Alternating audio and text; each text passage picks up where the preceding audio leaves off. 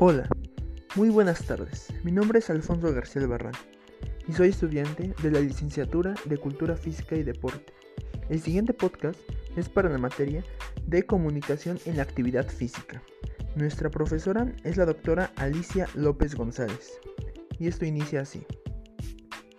Un equipo antiguo de San Lucas Tepemajalco.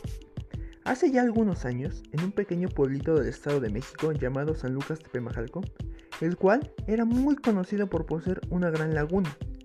Cabe mencionar que en este pueblito pertenece al municipio de San Antonio la Isla, ubicado al sur de la capital mexiquense, colindando con él y otros pueblos cercanos a su alrededor. En él vivía una familia, como cualquier otra, humilde y muy trabajadora.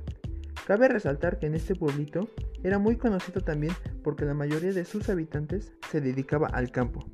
No obstante, también era conocido porque en él se elaboraban, por menos habitantes, figuras de madera, artesanías. En este pueblito había una vez una familia, que ya mencionado antes era como cualquier otra, y en ella vivía un niño muy alegre, trabajador, pero sobre todo muy soñador, del cual su nombre no tiene mucha relevancia, ya que pudo ser cualquiera. Este niño tenía un gran amor por el deporte, en especial por el más popular de todos, el fútbol. Si bien, antes mencionado, en este lugar casi nadie tenía el tiempo ni los recursos para tener un pasatiempo y aunque gracias a muchos años antes, mediante la repartición de una hacienda que existía en este lugar, se pudo obtener una gran parte de terreno, en donde años después se utilizaría como campos de fútbol, los mejores de esa zona en ese entonces. Pero entonces, inesperadamente, un día de verano a mediados de 1952, gracias a la ayuda de un trabajador de una hacienda, fue como surgió un equipo de fútbol, uno de los equipos más antiguos de esta zona, llamado Vasco de Gama.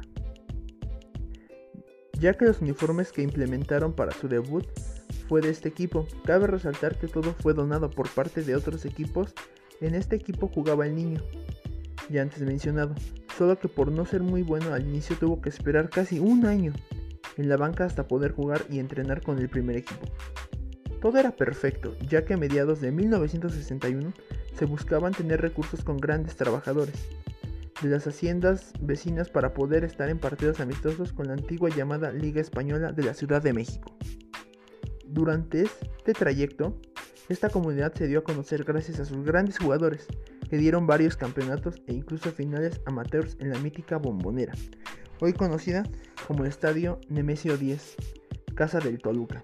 Aunque al paso de varios años se decidió cambiar ese nombre haciendo en honor al pueblo, fue como surgió el nombre de Club Deportivo Tepemajalco. Cabe también resaltar que como en este hermoso pueblo ya era centro de atracción debido a las canchas que tenía, hubo una época donde hasta entrenadores de clubes importantes venían a hacer pruebas a los jugadores y entrenarlos. Según relatos de las personas más grandes del pueblo, cada que había partidos en las canchas de este hermoso pueblito, era un aforo casi total. No era un estadio, ni tan siquiera algo que se asemejara. Solo era un terreno enorme, donde la gente de ese entonces y hasta en la actualidad se reúne cada domingo a presenciar partidos de liga, obviamente menos profesionalismo que en épocas anteriores. Ya que ahora con tantos equipos de esta zona es difícil recordar que el Club Deportivo Tepemajalco es el más antiguo de todos y que fue fundado por personas sencillas y humildes del campo. Por su trascendencia ha llegado hasta nuestra actualidad, ya que como antes mencionado, antes de la pandemia todos los domingos era un evento deportivo en masa, y no solo en este lugar, sino en toda la región, dando vida a uno de los pueblitos más simples que se dio a conocer a nivel regional por este mítico club. Y a su vez seguirán pasando los años, y gracias a la comunidad seguirá en pie, dando un espectáculo digno de un deporte tan popular.